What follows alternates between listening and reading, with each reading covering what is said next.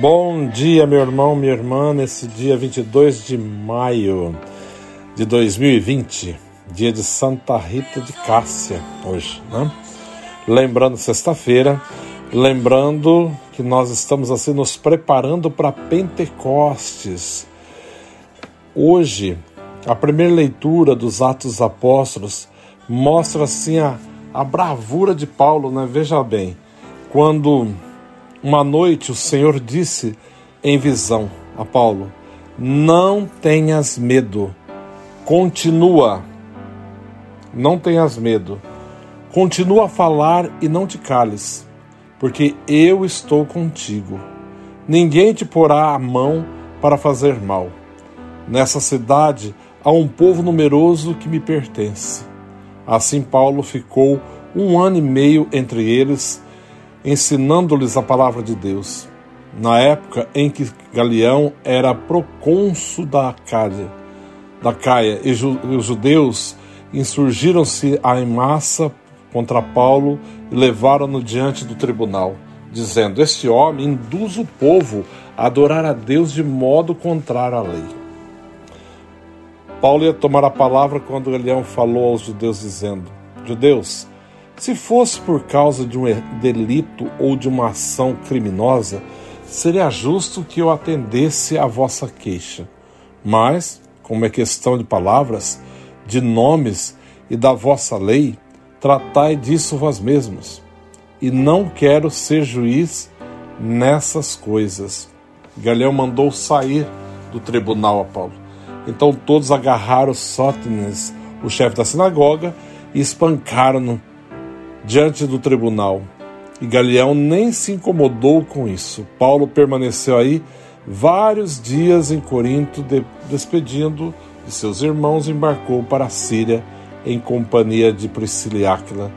Em Sencreia, Paulo raspou a cabeça, pois tinha feito uma promessa. Né?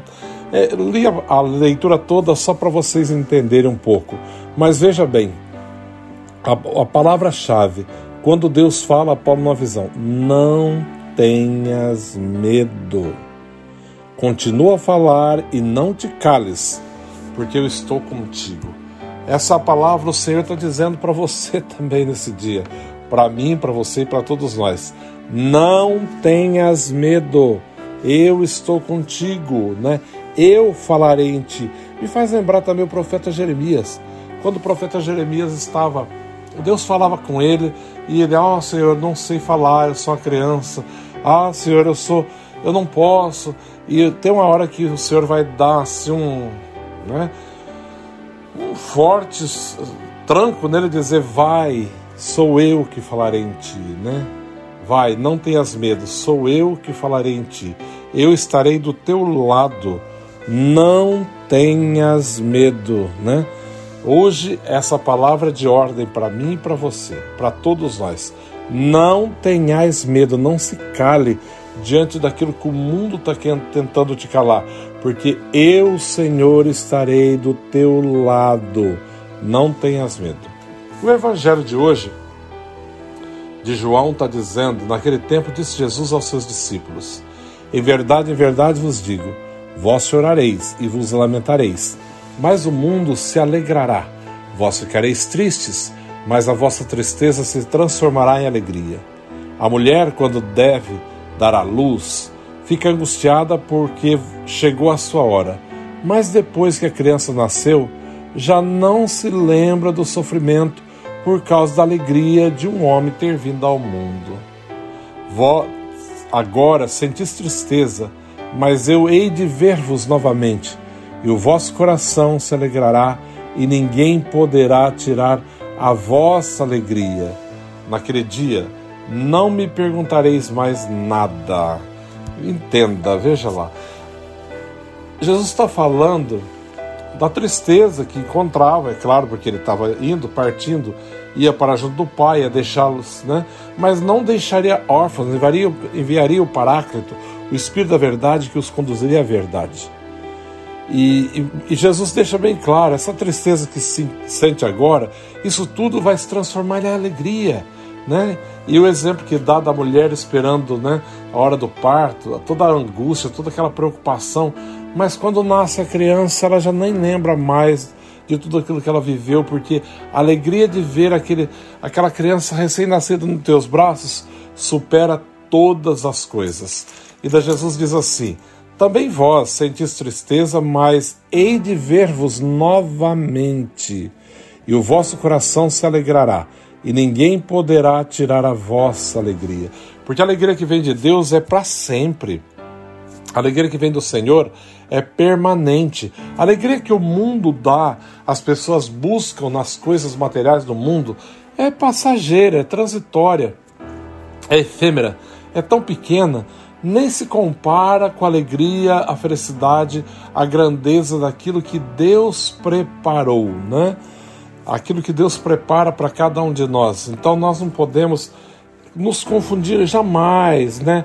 Deixar se enganar por qualquer coisa nesse mundo, por nada, por nada, porque o que Deus nos prepara, o que Deus nos preparou, é maior do que todas as coisas. Nada e ninguém pode superar a grandeza, a profundidade e o amor o qual Deus nos amou. Jamais podemos esquecer isso, nunca, nunca, nunca mesmo, nunca. Né? Que a alegria que vem de Deus, a alegria eterna, é para todos sempre. Por mais que tenha aprovação, por mais que tenha dificuldade, a alegria do Senhor é a nossa força, como diz o Salmo, né? A alegria do Senhor é a nossa força e sempre o será, porque é o Espírito Santo que dirige os nossos passos, preparando, caminhando já para Pentecostes. Sentimos a Sua presença e pedimos constantemente que venha, venha nosso auxílio, Senhor, né? Venha tocar em nós, venha falar em nós, venha tocar no nosso coração. E hoje escolhi essa música da Ziza Fernandes, né, que eu acho ela fantástica, né?